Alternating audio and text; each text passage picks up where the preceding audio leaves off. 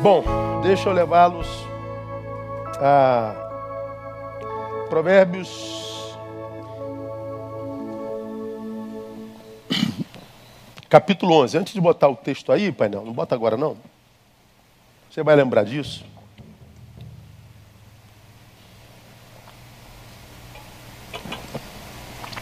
Nós da raça humana, a gente tem se superado na arte de produzir maldade, né?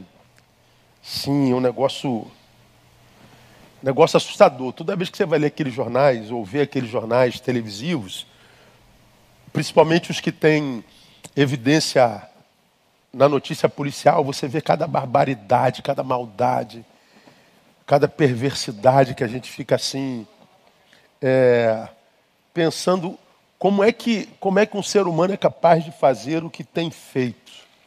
Né? E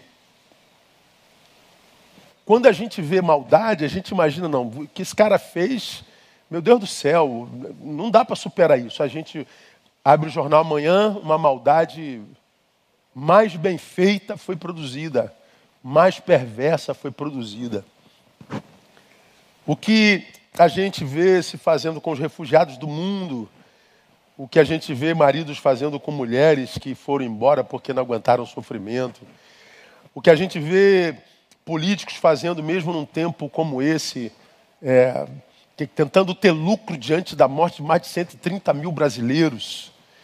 É muita maldade, a gente está a gente tá, é, se especializando em se tornar mal. Tanto é, e você me ouve falar sobre isso, e eu sou repetitivo no que falo, o, o sentimento que perambula entre nós seres humanos, uns pelos outros, é o medo. É o, é o, é o sentimento prioritário. Nós temos medo um dos outros. Principalmente naquilo que nós somos à noite. À noite a gente quer chegar mais cedo em casa, a gente quer correr para chegar em casa, porque a gente sabe que nas trevas a, o nosso verdadeiro eu tem mais liberdade de agir. E como nós estamos ficando especialistas na arte de produzir maldade, a gente anda na rua com medo. Mas hoje em dia a gente vê a maldade sendo praticada de dia. Pô, essa semana você viu. É, todo dia a gente vê um, um ex-marido dizendo que vai matar a mulher e matando a mulher. Eu não sei que negócio é esse, cara. Que acontece nesse país que os homens agora querem matar todas as mulheres que não os querem mais. Eu sei que é, é um doente mal amado, não tem amor próprio maltratou o amor da vida o tempo todo, e o amor da vida deu grito de alforria, e esse maldito homem teve que ficar na sua própria companhia. Ora, tendo que suportar a própria companhia, fica com ódio daquela que o abandonou, deixando-o consigo mesmo. E aí ele a mata por raiva do que ela fez. O que, que ela fez? Deixou ele consigo mesmo. Deu para entender como é que é o enredo da coisa? É o covardão. Esse que faz mal à mulher não encosta num homem igual, jamais. Mas isso tem acontecido demais. Eu acho que a punição a isso tinha que ser decuplicada. Decuplicada. E como eu digo aqui do público da nossa igreja, problema de homem agredindo esposa não é pastoral, é de polícia. Toda vez que chega um problema. Meu gabinete, pastor, meu marido me bateu. Eu digo, esse problema é policial. Denuncie o seu marido. Quer eu vou junto. Não é mais pastoral. Quando entrou agressão, saiu do, do âmbito pastoral. É policial. Mulheres não podem apanhar e ninguém deve apanhar. Maldade. Essa semana, durante o dia, você deve ter acompanhado isso. A, a, a ex-esposa saiu do carro a, é, dela, não dele, porque ele já não é mais marido. E ela estava indo para o portão da casa dela, o ex-marido veio com o carro e a atropelou ao meio-dia. Então ela tentou sair do carro, ele pressou ela no carro dela e ele voltou, passou em cima dela de novo. Ela não morreu, graças a Deus, e acho que já prenderam o sujeito. Maldade, falei, meu Deus, que maldade é essa? Pois é, essa maldade, ela aumenta entre nós muito. Mas, existe uma maldade que é diferente dessa tradicional. é a maldade que se revela na bondade dos homens. Como é que é isso, pastor? Uma bondade que carrega maldade? É. Por exemplo, se eu fosse perguntar a você que está aqui me ouvindo nessa manhã, você se considera uma pessoa má ou uma pessoa boa? Sem falsa modéstia, para dizer, não, eu sei que eu sou mal, por que, que você é mal? Ou alguém com a honestidade para além do normal. Não, eu sei que sou mal mesmo. Não, não é, não, é não eu sou bonzinho. Tá, se você se definiu como sendo uma pessoa má, por que, que você se acha má ou mal? E se você se definiu como uma pessoa boa, por que, que você se definiu como uma pessoa boa?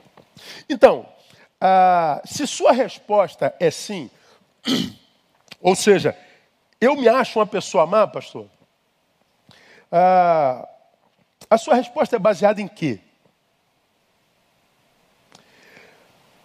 Provavelmente, a sua resposta é baseada em função do que você faz ao outro. Eu sou mal porque eu fiz isso com Beltrano. Ou eu sou boa pessoa porque eu fiz com o outro. Pois bem, se a, a sua resposta tem a ver com o que você faz ao outro, existe uma grande possibilidade de você ter uma visão equivocada de si mesmo. É uma, é uma, há uma grande possibilidade de você estar equivocado a, a respeito do conceito que você tem de si mesmo. Aí eu mostro para você, Betânia já viu isso, Provérbios 11, 17. Esse texto, quando ele apareceu na minha vida, irmãos, ele, ele mexeu muito comigo. Olha o que o texto diz: O homem bondoso faz bem à sua própria alma, mas o cruel faz mal a si mesmo. Essa definição de bondade no homem e maldade no homem, na Bíblia Sagrada é muito interessante, porque a, definição de bondade, essa adjetivação, bondade ou maldade, não tem a ver com o que a gente faça ao outro, tem a ver com o que a gente faz a nós mesmos. Quem é o homem bondoso para Deus? Aquele que faz bem a sua própria alma. E quem é o homem cruel? É aquele que faz mal a si mesmo. Então, quem é o homem bom? É aquele que faz bem a si mesmo. Quem é o homem mau? É aquele que faz mal a si mesmo. Então, o que esse texto está dizendo é que o que eu sou, o que nós somos, não se mensura pelo que nós fazemos aos outros a priori, o que nós somos se mensura pelo que nós fazemos a nós mesmos. Bondade e maldade, portanto, para Deus, é uma questão de amor próprio. Porque a forma como a gente se trata, se trata a proporção do amor que nós temos por nós mesmos. Portanto, não tem nada a ver com o que eu faço a terceiros tem nada a ver com o que eu faço aos outros. Tem a ver com a forma como nós nos tratamos. A partir da forma como você se trata, responda mais uma vez: você é uma pessoa boa ou você é uma pessoa má? Por que, que é imprescindível, irmãos, é, destacar isso hoje para mim? Porque é a ausência desse bendito amor próprio que impossibilita o homem de amar ao seu semelhante. É a ausência desse amor próprio que nos impede de termos uma relação saudável, de amar o próximo, independente de quem seja, de amar com um amor saudável, com um amor que faça bem para a alma. É, portanto, a ausência do amor próprio que nos incapacita, inclusive, de vermos frutificando em nós os frutos do Evangelho. Porque no Evangelho está dito: ama o teu próximo como a ti mesmo. Se eu não amo a mim, estou incapacitado para amar ao próximo. Se eu estou incapacitado de amar ao próximo porque não me amo, eu não fui alcançado pelo Evangelho. E se penso ter sido, esse Evangelho não vai frutificar em mim. Talvez isso responda à desconexão entre a fé e a qualidade de vida de alguns indivíduos, de algumas pessoas. Dizem ter fé tão grande em Deus, mas o resultado dessa fé na própria vida não é mensurado, não é visto. Gente que diz que serve ao Deus do céu, o Criador, o Todo-Poderoso Deus, mas vive uma vida infernal, uma vida maldita, uma vida diabólica. É uma incongruência entre o discurso de fé e a vida praticada. Por quê? Porque se não há amor próprio, não há amor ao próximo, e se não há isso, eu não tenho como viver evangélico, porque evangelho é uns aos outros. Por isso que é imprescindível ter isso em mente. Se não há amor por mim, nunca haverá amor por ti. Essa impossibilidade, para mim, é a maior de todas as maldades. Daí o termo da minha palavra, a maldade revelada na bondade dos homens.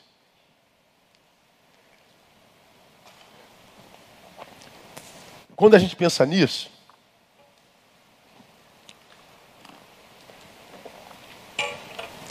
na minha cabeça vem logo uma questão, né?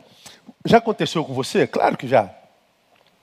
Você olha uma pessoa que você conhece, não você, uma outra pessoa, seja ela quem for, que você a vê sempre ajudando os outros, sempre compartilhando,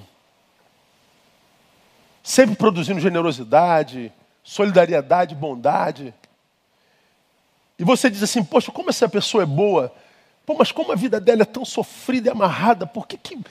Cara, como é que pode uma pessoa tão boa e viver tanta miséria assim, tanta, tanta diversidade que a gente, a gente tende a achar que é injustiça da parte de Deus, porque a Bíblia diz que tudo que o homem semear, ele colhe. Então, se eu semeio solidariedade, eu colho isso. Se eu, sou, se eu, se eu, se eu semeio é, é, generosidade, eu colho. Se eu semeio, aspas, amor, eu colho amor. Então, por que, que isso não se vê na vida de tanta gente que a gente julga a gente boa? É porque o que eu sou, o que nós somos, não tem a ver só com o que a gente faz ao outro, tem a ver com o que a gente faz a nós mesmos. Portanto, eu posso ser uma pessoa que te trato muito bem, mas eu me trato muito mal. Sou relaxado com o cuidado de mim mesmo. Sou relaxado para com a minha saúde. Sou relaxado com relação ao que eu faço com os meus talentos, os meus dons sou relaxado com, com, com o meu descanso, sou relaxado nas minhas relações, sou relaxado comigo mesmo. Eu vou adiando aquilo que eu preciso fazer por mim. E muitas vezes eu adio o que eu preciso fazer por mim porque eu estou fazendo a outro. Nós, pastores, somos mestres em pecar nessa proporção e, portanto, praticar essa maldade. Quantos colegas meus, gente de Deus, irmãos, que abre mão de cuidar de si, da sua esposa, da sua família, porque está cuidando do marido de alguém, da esposa de alguém, da família de alguém, e deve fazê-lo, mas ele vai, se envolve tanto com as coisas dos outros, que deixa de cuidar de si. O que, que acontece? Ele está fazendo bem em pecado, porque ele está sendo mal consigo mesmo. Ou seja, muitas vezes o mal que ele faz consigo reverbera e frutifica muito mais do que o bem que ele faz ao outro. Está claro isso? Tá, não está? Eu imagino que tem um monte de vocês aí agora que deve estar assim, puxa vida, cara, tem sentido. Quanta coisa na minha vida está atrasada que eu estou deixando para lá. Eu vou fazer depois, depois eu faço, depois eu faço, depois eu faço. Quanto tempo já tem isso? Quanto tempo já tem isso? E o que na verdade, você que é uma pessoa boa, está praticando a maldade consigo, a maldade revelada na bondade dos homens. Daí o tema. Se cuida mal de si mesmo, ainda que você seja uma Santa Teresa de Calcutá, irmão, você aos olhos de Deus é uma pessoa má. Olha isso aí, cara. Porque o homem bondoso faz bem à sua própria alma e o homem cruel faz mal a si mesmo. Isso quer dizer que o bem que faz aos outros não tem a ver, provavelmente, com a sua essência. Ou tem. Mas o, o bem que você faz lá, se tem consciência do mal que faz a si mesmo, pode ser fuga de alguma coisa, Porque eu acredito que tem muita gente que está envolvido na causa do bem, que é para fugir de si mesmo, que é para não ter que parar, porque, como eu costumo dizer, quem para pensa, quem pensa sofre. Então tem gente que não consegue parar a cabeça em lugar nenhum, não consegue viver reflexão. Então ele tem que estar envolvido em alguma coisa, ele tem que estar ocupado. Então esse bem, claro, faz bem a quem é alvo dele. Mas não volta como fruto para aquele que produz tal bem. Porque quem está produzindo tal bem está sendo maldoso consigo mesmo.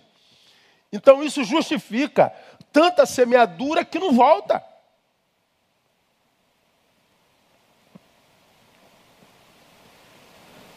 Agora, para a gente não deixar vocês em off, voado,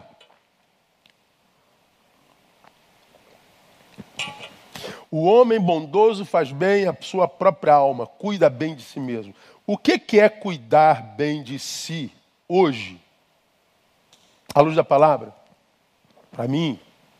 Como que nós fazemos? Como é que a gente faz para que é, nós sejamos bons para nós? Bom, vou fazer, mostrar isso para vocês, mostrando a vocês como é que nós somos maldosos para conosco, mesmo praticando bem do lado de fora. E como é que a gente é mal com a gente sem saber, pastor? De duas formas. A primeira delas, a gente é mal com a gente mesmo quando a gente troca Deus por nós no lugar de honra da nossa vida. Eu vou repetir. Quando é que eu sou mal para mim mesmo? Quando eu troco Deus por mim no lugar de honra da minha vida, no lugar de honra do meu coração. Quem é mais importante na tua vida, Deus ou você mesmo? Dá para explicar, pastor? Dá. É porque se eu não explicar um tema como esse, vai dar a ideia de que a gente nem tem amor próprio, né? Porque tem algo mais importante com a gente, mas não é isso não.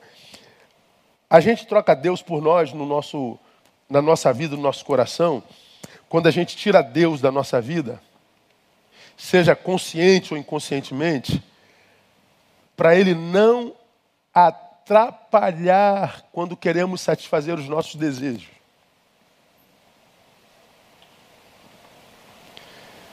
A gente vai botando Deus assim para lado, brota em nós alguns desejos, algumas vontades, que me parece que a Bíblia não endossaria. Aí, como acontece nessa geração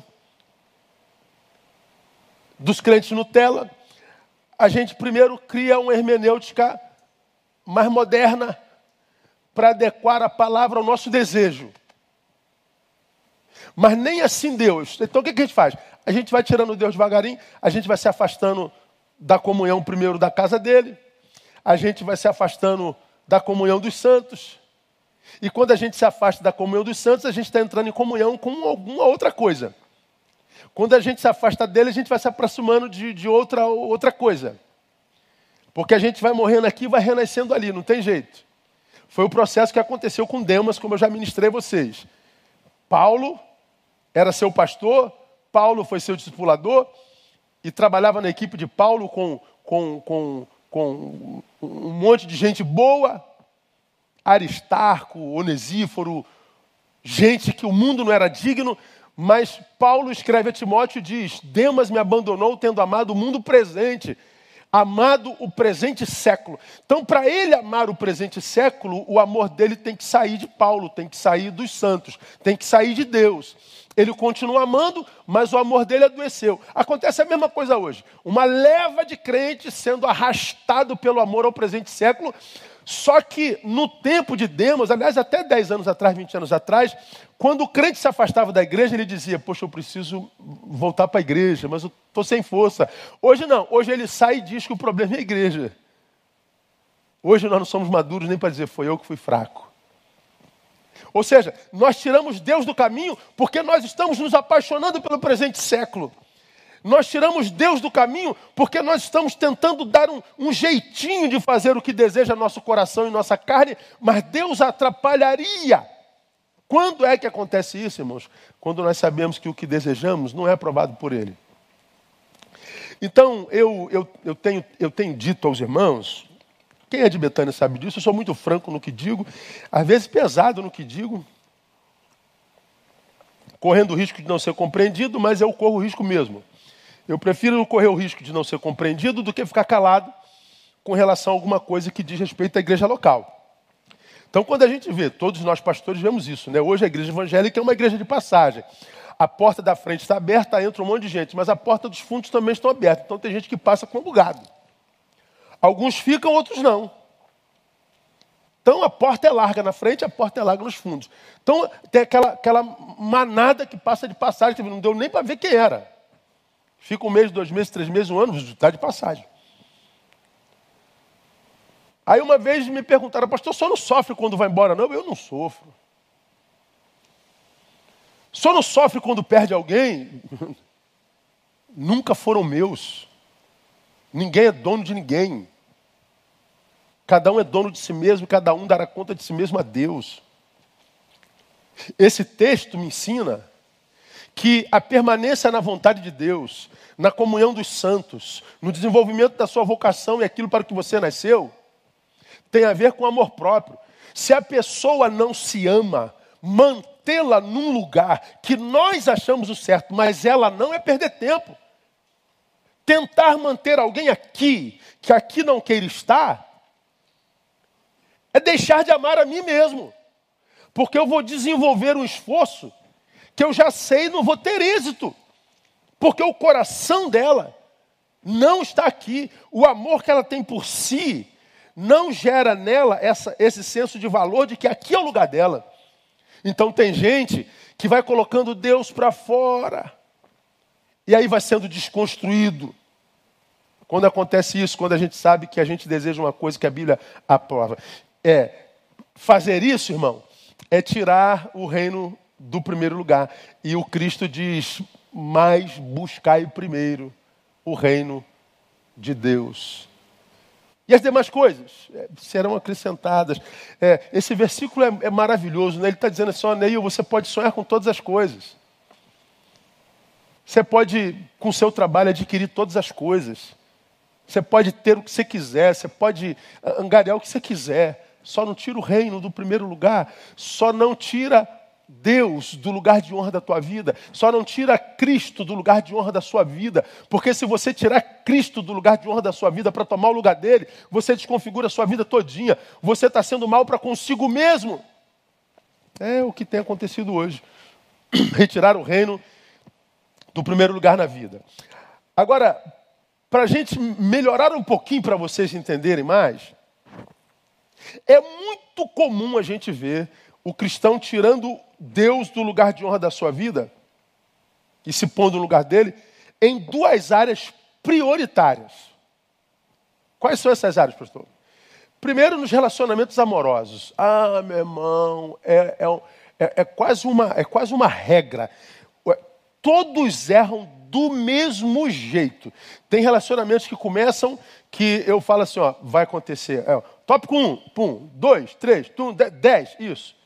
Aí é assim, ó, parece, pô, pastor, o senhor é profeta? Nada, é, é, é porque a gente é testemunho da burrice há muitos anos. A gente vê os, os, mesmos erros sendo cometidos por gente de 18 anos, de 20 anos, de 50 anos, de 60 anos. Como que os homens, as pessoas, têm sido mais consigo mesmo através do amor pelo outro? Como os relacionamentos amorosos têm demonstrado a perversidade dos homens, lembrando que mal é aquele que faz mal à sua própria alma. E os relacionamentos amorosos têm sido, assim, irmãos, uma, uma das áreas preponderantes. Ah, hoje, é claro, está evidente, é só a gente olhar na nossa sociedade, o fracasso relacional dessa geração. Nós fracassamos em tudo que diz respeito a relacionamento. Ah, hoje não se dá bem com o pai, não se dá bem com a mãe, não se dá bem com o vizinho, nação com nação não se dá bem, direita e esquerda não dá bem, o tradicional com o pentecostal não dá bem, o namorado é namorada, namora três meses, depois acaba, ninguém fica mais casado, o divórcio é uma epidemia, dentro e fora da igreja. Ou seja, nós fracassamos, perdemos a competência relacional. Por quê? E a gente diz, o problema é o outro. Aos homens não prestam, às mulheres não prestam, os outros. Não. À luz desse texto, o problema sou eu. Eu posso amar o outro, mas se eu não tiver maturidade para discerni-lo porque amo, eu o amo e sou perverso comigo. A perversidade que eu ministro a mim sobrepuja o amor que eu ministro a ele. E os relacionamentos fracassam. E nós cristãos temos a Bíblia para nos ensinar isso, mas não adianta. Não aprende mais. Quando é que acontece, irmão? Quando o amor humano se torna mais importante do que o amor de Deus. O amor humano sobrepuja o amor de Deus. E hoje tem sido uma constância. A moça está sozinha quando aparece um homem, pronto, acabou. O homem vira Deus, vice-versa. E aí esse Deus, que tomou o lugar de Deus, vai se transformando em demônio ao longo dos anos. Aí você vive um relacionamento de um ano, dois anos, três anos foi se doando, foi se dando, foi se permitindo usar. E quando descobre quem é o outro, por quem você se apaixonou loucamente, ou, louco, ou, ou, ou pela moça que você se apaixonou loucamente, o que sobra para você é o resto de si mesmo. Aí você leva um tempo para se reconstruir. Se reconstrói, mas ainda assim fica com a sequela, o trauma das relações passadas. E aí eu tenho percebido nos nossos atendimentos que nós vivemos hoje uma geração sequelada traumatizado em seus relacionamentos. Gente que deseja muito um relacionamento saudável, muitas vezes encontra a pessoa boa, mas tem medo de se entregar. Por quê? Porque ele, ela me fez muito mal. E por que, que ele ela fez mal? Porque quem sabe você o amou mais do que a si mesmo, portanto você foi perversa a si mesmo. E por que, isso acontece? Por causa da baixa autoestima dessa geração. Por causa da falta de amor próprio dessa geração. Meu irmão, eu sei que eu estou ficando velho, eu sei disso, e reconheço minha velhice, hein? Principalmente quando eu. As músicas que eu tenho ouvido nesses últimos anos, é mesmo, meu amor? Minha esposa falou assim: Meu Deus, você está ficando Juraxi Park Gospel. Então estou pegando as músicas lá de trás, só as músicas lá de trás que me apetece agora, coisa maluca, gente, coisa doida. É, essas músicas novas, estou ficando velho, barulho me incomoda, música alta me incomoda, velhice, eu sei que o problema sou eu. Ou a bênção sou eu, porque envelhecer é uma bênção, irmão, não é verdade? Então eu sei que eu estou ficando velho. Mas eu, existem alguns valores que eles atravessam as gerações. Existem alguns valores que, que, que atravessam os tempos. E um valor que eu acho que nunca deveria sair de moda é começar um relacionamento só depois de muito diálogo, de muito depois que ele virar uma amizade, sabe? Depois que a gente conhece a família, a gente conhece o que pensa sobre trabalho, o que pensa sobre Deus, o que pensa sobre a vida, o que pensa sobre o futuro. Quando a gente tem um pouquinho do conhecimento do que há dentro daquele corpinho bonito, daquele, daquele bíceps, dentro daquele peitoral, tem lá dentro daquele, daquele corpo cujo glúteo é lindo, cujas pernas são torneadas, tudo muito bonito aos olhos, mas o que, que tem dentro? Pois bem, eu acho que o relacionamento deveria começar quando a gente conseguisse discernir o que há dentro. Só que a estima é tão baixa que a gente acredita que se os olhos gostaram, então é bom. Pois é, a gente se esquece, irmão, que o diabo se transforma em anjo de luz. Imagina num homem bonito. Se o diabo se transforma num anjo de luz, imagine numa mulher bonita. E aí o que a gente está vendo, irmãos, são diabos lindos acabando com a alma de gente de Deus. Por quê? Porque gente de Deus não teve amor próprio. Essa baixa estima, essa falta de amor próprio, faz o que no sujeito? Faz com que ele dependa do amor do outro para se realizar. Não há amor nele para realizá-lo. O amor de Deus nele não é suficiente para que ele se sinta pleno. Então, quando aparece um outro amor, o que, que ele faz? Ele agarra como quem está morrendo afogado, desesperado. Esse amor que faz dono é patológico. Esse amor que gera dependência é patológico. Esse amor que gera subserviência é falta de amor próprio. Porque o amor é libertador, irmão. O amor lança fora todo medo. O amor gera entrega. E quando o amor de lá, a gente se entrega a alguém que não vai virar dono, alguém que não vai virar controlador, alguém que não vai nos fazer propriedade. Porque se esse amor te fez propriedade, se esse amor gerou um dono, se há exercício de poder, alguém ali não está se amando. Alguém ali não está se amando. Portanto, a maldade desse que não se ama vai acabar com esse relacionamento. Esse tipo de relação, esse tipo de amor, ao invés de ser libertário, ele é, é, é ele é escravizante. Porque ele vai ser baseado nessa, nessa de poder e controle, poder e controle. Agora, o que é mais grave nisso? Por que, que a relação escravizante é absolutamente danosa? Porque ela adentra aos ares espirituais. Porque a Bíblia diz em Gálatas 5, irmãos, para a liberdade, nós, Cristo nos libertou.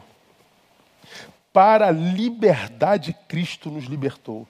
Aí você entra numa relação de escravização, essa, essa relação, irmão, deixa de ser só uma relação é, sentimental, humana, passa a ser uma relação espiritual. Por que, que ela passa a ser uma relação espiritual? Porque ela muda a natureza da nossa condição espiritual, de livres a escravos. Então toda relação humana é também uma relação espiritual. É só você. É, se você pegar os dados do mapa da violência no Brasil, irmão, você vai ver isso claramente. 13 mulheres assassinadas no Brasil todo dia. O que, que, é isso, cara? Uma mulher agredida no Brasil a cada cinco minutos. Por que, que você não deixa esse homem? Porque eu amo, pastor. Mas ele te vilipendia, ele te agride, ele tira a sua dignidade, mas eu não sei viver sem ele, pastor. Por que você não denuncia esse homem? Porque eu amo ele, pastor. Estou orando para Deus mudá-lo, pastor. Bom, eu acho que insistir num, num relacionamento que acabou é viver infeliz por opção. E essa questão amorosa, essa questão de relacionamento, tem sido uma das marcas mais frequentes de falta de cuidado, falta de amor próprio. Por isso eu a ressalto aqui. A outra área que a gente vê muita maldade para consigo mesmo é a carreira profissional. São assim repetitivas essas duas, irmãos. amorosa mais ainda, né? Mas a carreira profissional, a relação com grana, com, com, com carreira, é, é, é muito emblemática na vida do ser humano contemporâneo. Ou seja, acontece quando, pastor? Acontece quando o meu conforto passa a valer mais do que a minha salvação e vocação. Quando o meu conforto sobrepuja ao valor que eu dou ao que Cristo fez por mim, passa a valer mais do que o talento que Ele me deu, que devia ser desenvolvido. Mas porque eu prosperei, eu agora tenho um certo conforto, eu tenho uma casa ali na praia, eu tenho uma casa ali no monte, eu tenho um carro bonito, eu tenho dinheiro para gastar.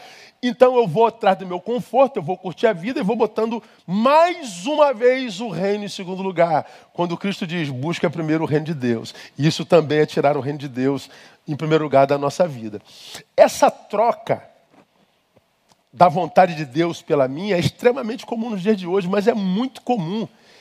É a troca que eu vou dominar, denominar de a troca da utilidade pelo prazer. Deus te deu talento, Deus te deu dom, Deus te capacitou, Deus te vocacionou. Mas você prosperou na carreira. E você abriu mão de usar tudo isso para ser útil para Deus e para a tua geração, para gozar a vida como filho pródigo dissolutamente. Acontece o tempo inteiro. O tempo todo. É uma matriz que vai se repetindo na vida de tantos jovens nesse país e nesse planeta. É a troca daquilo para o que eu nasci por aquilo que eu quero sentir. Eu nasci para fazer isso aqui. A minha vocação é essa aqui, mas eu estou com tanta vontade daquilo ali, eu troco a razão para a qual eu nasci para sentir aquilo ali. É, o que, que você quer que Deus faça? Deus não faz nada, não. É a troca da vontade de Deus pela nossa vontade. Por que isso é perigoso, irmão? Porque a nossa vontade muda o tempo inteiro. Tem dia que a gente quer ir, tem dia que a gente quer ficar, eu não quero ir em lugar nenhum, não quero ver ninguém. Tem dia que eu, eu não quero mais ficar sozinho. Tem dia que eu estou querendo viver 200 anos. Tem dia que eu quero morrer. Tem dia que eu estou apaixonado pela vida. Tem dia que eu estou odiando a vida. Tem dia que eu estou feliz, tem dia que eu estou tristeza, porque a vida é dialética. Se eu sou refém das minhas vontades, eu estou diante do diabo que se chama pelo meu nome. Se, eu, se, se, o que me move é a vontade do outro, que o outro sente. Um dia o cara diz que, ó, oh, pastor, estamos juntos, eu amo o senhor e tal. No outro dia o cara diz, safado, vagabundo, sem vergonha. O que os outros pensam de nós muda o tempo todo. Como é que eu posso confiar na vontade, no desejo, no sentimento, na minha vontade? Isso é autossabotagem, isso é maldade para consigo mesmo. Somos uma geração perversa. Essa troca é danosa, irmão. Danosa. Quanta gente, eu poderia dar nomes aqui, é, para eu pegar o nome todo dos membros da nossa igreja e falar assim: ó, quanta gente pediu para passar no concurso, tanta gente pediu é, é, para que a empresa prosperasse, quanta gente pediu para não sei o quê, aí prosperou, passou no concurso, conseguiu, chegou lá. Cadê os sujeitos? Somem. Esquecem a Deus, abandonam a vocação. Por que, que essa troca é danosa? Vou dar para vocês algumas razões também. Primeiro, porque é Jesus quem revela a razão da nossa vida e chamado. Você vê, eu, eu tenho planos para o meu futuro. Eu estou naquela faixa etária que eu sei que eu tenho muito mais passado do que futuro na vida. Não vou viver mais 54 anos. Óbvio, acho que não, claro que não. Então, olho para trás, eu tenho mais vida do que eu olho para frente. Portanto, o que, que eu tenho de valor nesse momento? É minha maturidade. Porque o tempo que eu tenho para frente, primeiro, eu não tenho a mesma força que eu tinha no passado, eu não tenho o mesmo tempo que eu tinha no passado, eu não tenho mesmo a mesma disponibilidade, disponibilidade mental, eu tenho muito mais informação hoje do que naquela época, então meu HD está muito mais cheio do que naquela época, eu tenho mais dificuldade de gravar e aprender como naquela época, eu tenho muito prejuízo, mas eu tenho a maturidade a meu favor. Então, quando eu tenho a maturidade a meu favor, para o menor tempo futuro que eu tenho na minha vida, o que, que eu faço? Ó, tiro isso daqui, tiro isso daqui, bobagem, não perco mais tempo com idiotice, com palhaçada, com disputa, com não sei o quê. Não, isso aqui só me atrasa, me afasta de Deus. Isso aqui é bobagem, isso aqui é um prazer que passa logo, pode estragar minha vida todinha. Ó, vou limpando e vou passando, não perco tempo. O que, que acontece? Você, em 10 anos com maturidade, vive mais do que um jovem com 40 anos na sua ignorância. Porque em 40 anos ele errou tanto, e você, em 10 anos, errou quase nada. Desperdiçou pouca vida.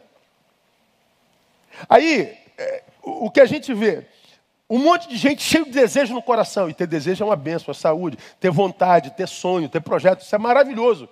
Agora, quando a gente tira Deus desse negócio e a gente só crê no nosso, aí Deus diz assim: bom, você está me pondo de lado, eu fico. Agora, qual é o problema? É Deus quem revela a razão da nossa vida e chamado. Quando você vai lá em João 15, 16, só para lembrar você, todo mundo conhece esse texto, você vê o Senhor dizendo assim: ó, vós não me escolhestes a mim, mas eu vos escolhi a vós e vos designei para que vades e desfrutos e vosso fruto permaneça, a fim de que tudo quanto, olha só esse texto, a fim de que tudo quanto pedides ao Pai em meu nome, Ele vô-lo conceda. Bom, os crentes que estão mal na vida só se lembram dessa última parte. Porque ele disse que tudo quanto a gente pedisse, ele daria, pastor. Por que, que ele não dá? É, primeiro, porque você não viveu a designação dele. Você foi escolhido, mas não deu fruto. Não obedeceu a designação. Essa palavra não é para todo mundo. Esse texto, irmãos, ele, ele revela, sobretudo, que nós temos uma relação de, de amizade, proximidade com Cristo, com Deus, Ele e nós. Nós temos uma relação de, de, de amor, de, de fusão. Agora, qual a origem dessa relação? É Ele, foi Ele que nos escolheu. Não fomos nós que escolhemos a Ele, Ele nos escolheu. Irmão, sete bilhões e quase meio de, de gente no mundo. Aí ele olha aqui para Realengo, escolhe eu. Realengo está no mapa, irmão, de alguma coisa? Escolhe você, irmão.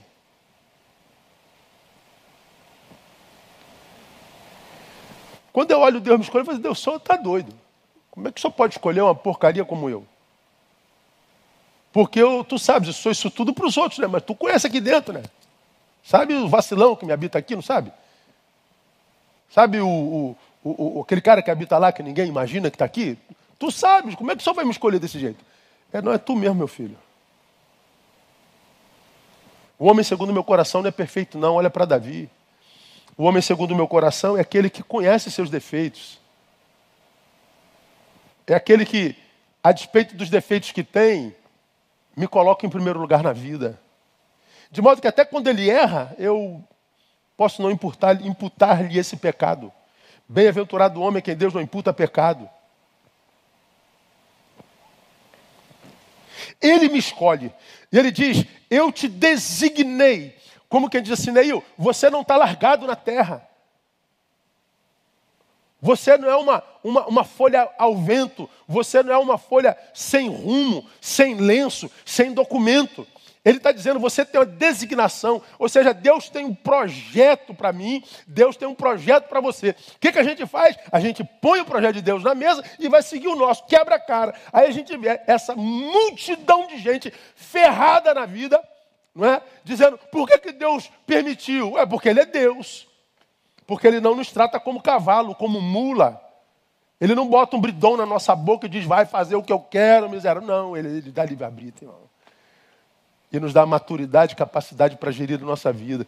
A razão de nossa vida e chamado é para frutificar.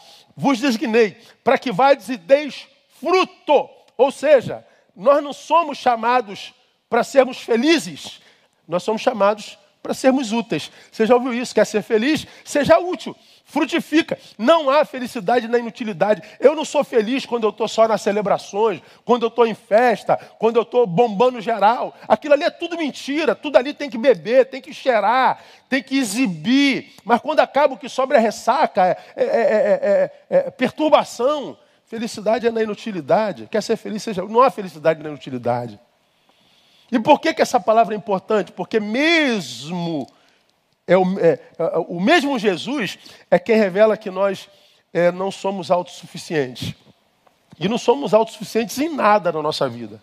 Nada, nada, nada. Muito menos na arte de produzir autofelicidade. Eu designei, te dei projeto. Esperando que você vá e dê fruto. E se você obedece ao meu projeto, frutifica, o que você pedir, eu te dou.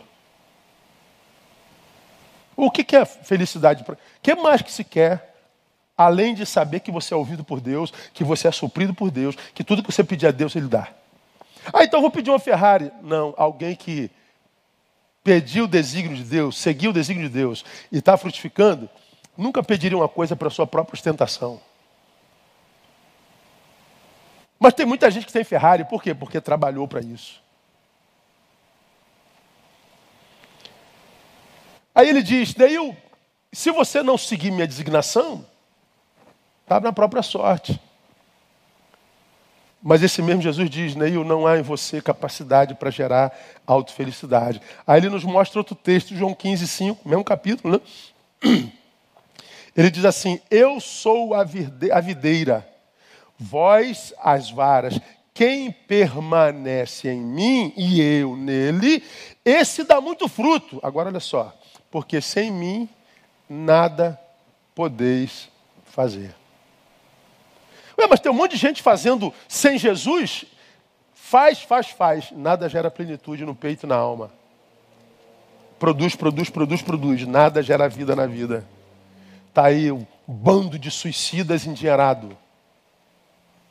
Está aí o bando de suicidas famosos, astros de Hollywood, astros da música contemporânea. Faz, faz, faz, compra, compra, compra, tem, tem, tem, viaja, viaja, viaja. Fica famoso, fica famoso. Vazio, vazio.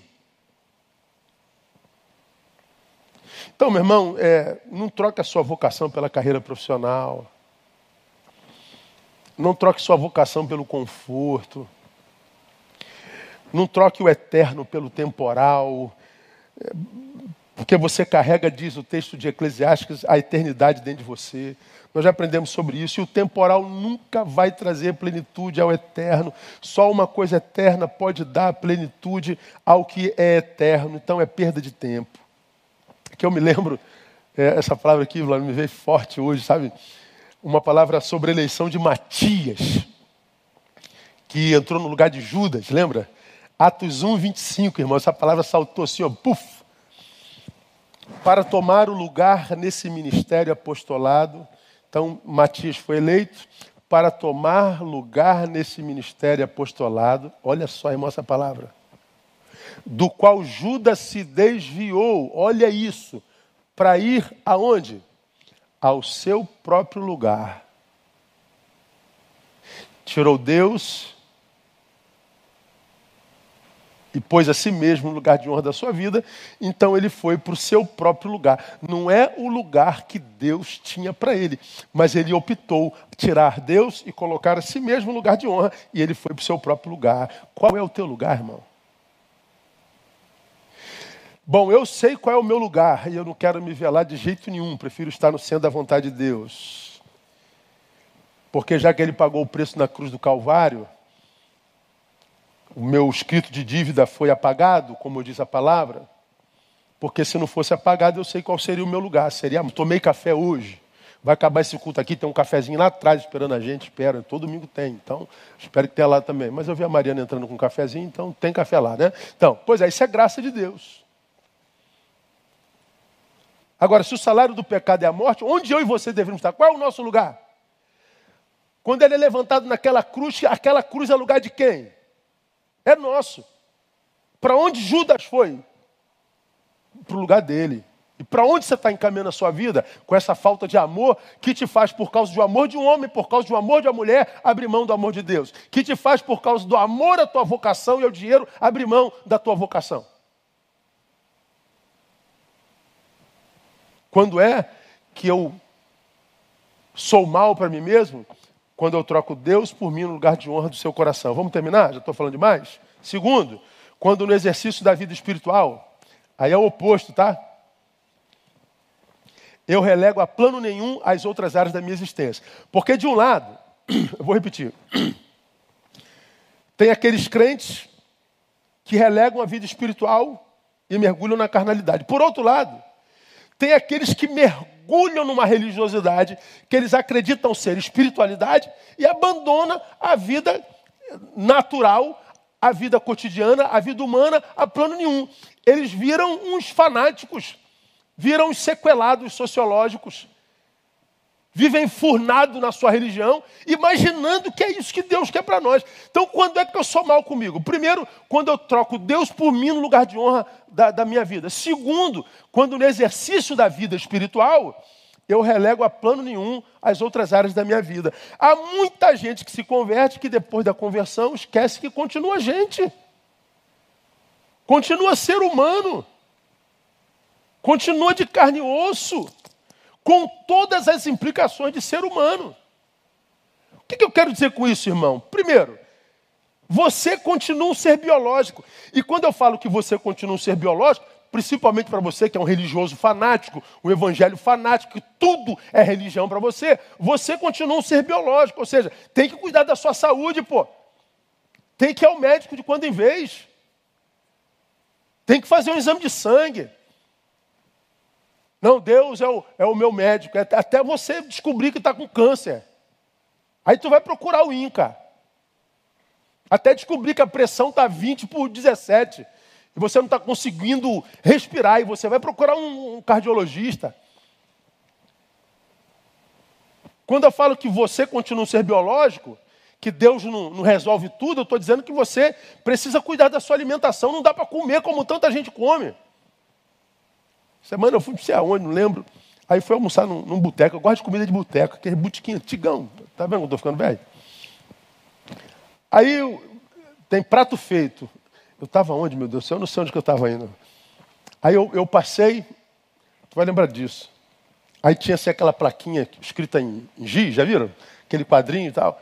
É, bife, é, bife de fígado acebolado. Pô, minha boca encheu d'água, que eu não como bife acebolado ó, há séculos. Minha esposa não gosta de jeito nenhum, nem ninguém lá em casa.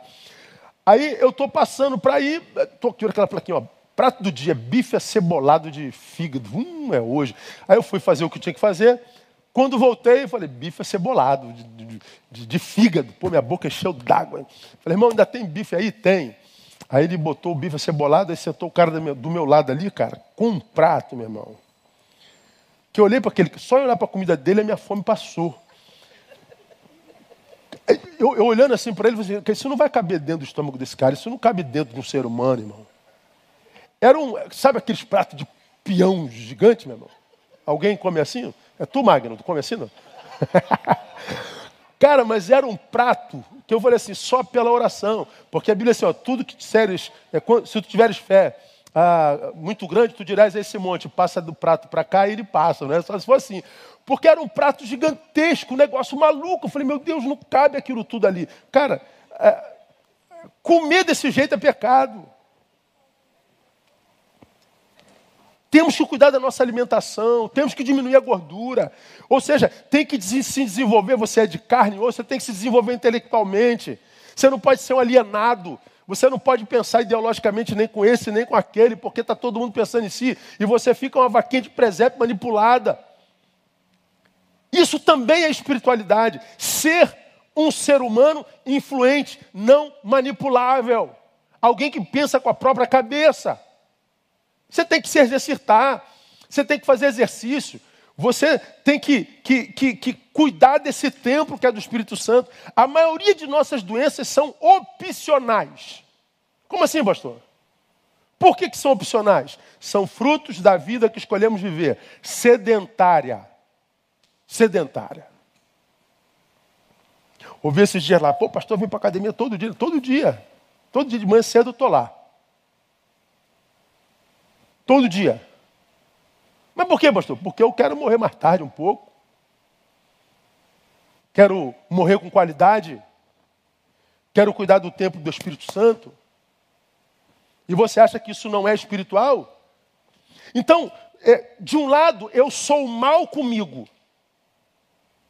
Porque eu deixo as coisas de Deus e vou viver no mundão do prazer e sou mal comigo, porque eu mergulho nas coisas de Deus e não cuido de mim mesmo, nem da minha saúde, da minha vida biológica.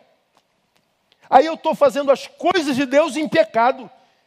Só que isso não é tido como pecado pelos evangélicos, né? Pecado é mexer com a mulher dos outros, pecado é, é maledicência, pecado é violência, pecado é não sei o quê, mas é, beber um litro de Coca-Cola por dia não é pecado?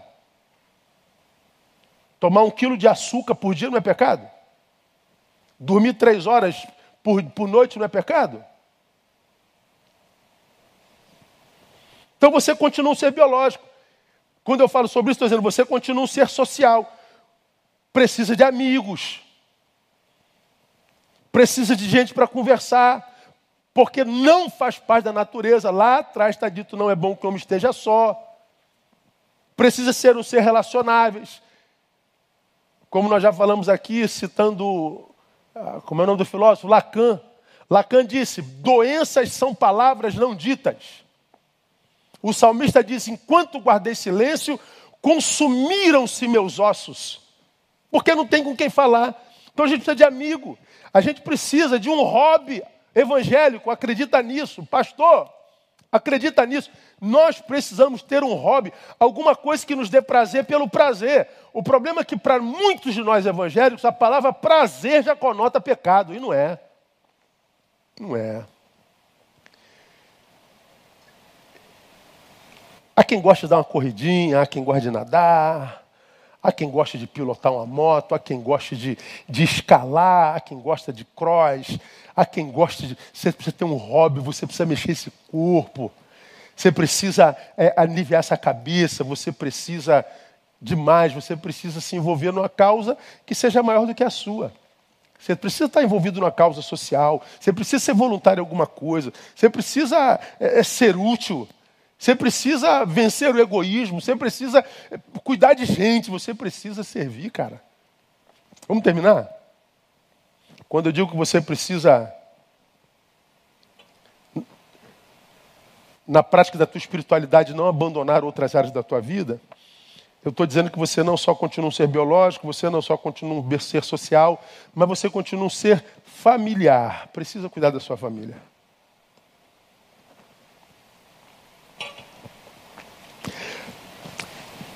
Cuidar da nossa família é cuidar daqueles para quem a gente volta. A gente vai. Não interessa onde a gente vá e nem por quanto tempo a gente tem que voltar, não tem? Tem.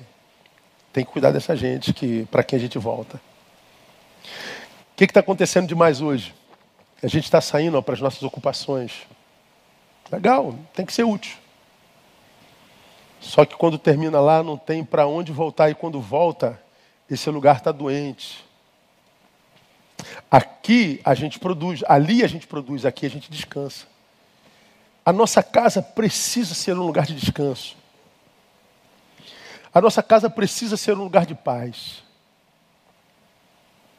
Quando que ela é, pastor? Quando a gente cuida daqueles para quem a gente volta. Eu estou falando para o marido, cuidar da sua esposa, para a esposa cuidar do seu marido, para os pais cuidarem dos filhos, os filhos cuidarem de seus pais. Não estou falando só de um ente familiar, não estou falando de todos. Precisamos trabalhar de tal forma, cada um de nós, entes familiares, para que a gente, mesmo que conheça o mundo, faça da nossa casa o melhor lugar para se estar. Bom, gente, eu, eu trabalho com gente esses anos todinhos, eu ouço problemas esse tempo todinho, passo o dia inteiro na rua quase. Não tem horário para sair, não tem horário para voltar. Mas quando eu entro em casa, tudo que eu faço na rua, na rua fica. Lá em casa a gente quase não conversa sobre problema de ninguém. A gente não leva problemas de ninguém para nossa cama.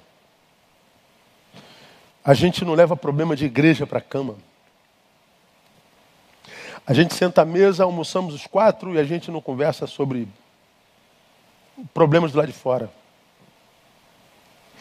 Eu, estou em casa, desculpa aí, eu gosto de me sentir assim, o reizão, sabe aquele reizão momo? Sou o dono, chegou, o chefão chegou. E pastor machista, dá um tempo aí, o feminista. Não é disso que eu estou falando, não. Eu estou falando de saber que, aspas, o chefe da casa chegou que a gente sabe que quem manda na casa é a mulher. E a gente chega e a gente sabe que é bem-vindo. Ó, oh, meu marido chegou, festa. Papai chegou, festa. Porque é festa quando eu chego, eu nunca abuso dessa gente que celebra minha volta, nunca. Eu nunca baixo o meu cetro para punir, para abusar, para usufruir. Então não tem nada de machismo nisso. Porque quando mamãe, quando volta, opa, minha esposa chegou, mamãe chegou. Quando minhas filhas voltam, graças a Deus, chegou em casa mais uma vez. Então não tem machismo, não tem feminismo, não tem essas besteiras que essa geração adora discutir, mas que nunca chega a denominador comum. Todo mundo querendo se meter. Como é que essa mulher tem que ser? Como é que aquele homem não pode ser? Só não cuida da própria vida. Então fica se metendo de todo mundo, mas a própria vida está uma desgraça. Cuida daqueles para quem você volta. Até porque se você não fizer isso, a tua fé é verborrágica. Porque quando a gente lê 1 Timóteo capítulo 5, versículo 8, aqui termino, nós vemos o apóstolo dizendo, mas se alguém não cuida dos seus, principalmente, especialmente dos da sua família, nega a fé e é pior do que o incrédulo. Então, se como homens e mulheres de bem não fazemos isso, mesmo sendo bons, do bem, para Deus nós somos tidos como maus. Minha oração, minha esperança é que você escute isso. E que você, ao invés de julgar o pregador, permita que a palavra te julgue e sendo reprovado pela palavra, porque se viu mal para consigo mesmo, mesmo sendo bom para um monte de gente, trata de ser bom consigo mesmo, para que a vida possa sorrir para você de novo e os rios de águas vivas possam alcançar o teu coração no nome de Jesus. Amém, amados? Que Deus nos abençoe. Nós vamos terminar, vamos sair louvando ao Senhor com mais uma canção. Logo mais, Estaremos juntos, permitido, permitindo o Senhor, às 18 horas. Nós vamos também ministrar uma palavra muito interessante, a partir de um, de um versículo muito conhecido de todos nós. E o tema da palavra de logo mais é fazer nada. A pior de todas as ações. É isso mesmo. E vamos conversar um pouquinho sobre isso. E por que, que eu termino o culto dessa manhã lembrando o tema do sermão da noite? Porque a partir do que você ouviu agora, você pode fazer nada. Entrou aqui, saiu aqui, fazer nada. Pois é, essa é a pior de todas as ações. Então, que essa manhã seja uma manhã de reflexão, que o Senhor possa com essa palavra que Ele plantou no teu coração, gerar em você a graça de viver amor próprio. Que você possa é, tirar a si mesmo, o si mesmo do trono do teu coração e entronizar Jesus de Nazaré. Que você possa exercer a, e praticar a tua espiritualidade sem esquecer da sua ser humanidade. Que você viva esse equilíbrio e você vai viver amor próprio vai ser visto pelo céu como um homem, uma mulher de bem, bom, boa. E você vai ver os frutos chegando na tua existência. Que Deus te ajude, que Deus nos ajude. Vamos orar e teremos terminado. Obrigado por sua presença. Logo mais às 18 horas nós estamos juntos. E olha, não se esqueça, doa uma telha aí que a gente está contando com a tua solidariedade. E mais, like, Somos duas mil pessoas no, no, no, YouTube e só tem 690 likes. Não pode. Se você está na TV, pega o celular e dá like, tanto no, no, no YouTube como no, no Facebook, tá bom? Vamos botar isso lá para cima aí e compartilha. Glória a Deus. Vamos orar. Vamos sair com a Nath mais uma vez louvando ao Senhor. Muito obrigado à equipe, todos vocês. Vamos orar. Pai, muito obrigado. Tua palavra é absurdamente esclarecedora. Obedecer a tua palavra, Deus, é ter certeza da vitória. Obedecer a tua palavra é, é ter certeza da parceria contigo. Obedecer a sua palavra é vitória certa. Mas nós não obedecemos, Pai. Nós trocamos a tua vontade pela nossa.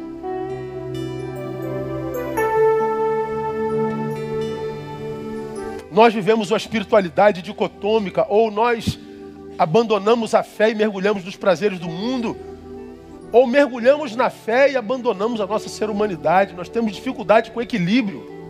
Então nós pedimos nessa manhã, dê-nos a bênção, a capacidade de viver equilíbrio. Equilíbrio. Sabes quantos dessas milhares de pessoas que nos ouvem que estão colhendo fruto da maldade que imprimem contra si mesmos. Então vem abençoar, ó Deus, as suas relações amorosas e vem trazer saúde ao seu senso de valor na carreira profissional, para que eles possam, ó Deus, amar e serem amados, para que eles possam trabalhar e prosperar, mas mantendo o reino em primeiro lugar. Toda honra, toda glória tributamos ao Senhor gratos e o fazemos no nome de Jesus, nosso Senhor que reina. Amém e aleluia. Glória a Deus, amados. Deus abençoe vocês. 18 horas em ponto. Eu estou aqui, se o Senhor permitir, eu espero encontrar todos vocês aqui mais uma vez. Vamos louvar ao Senhor. A gente sai louvando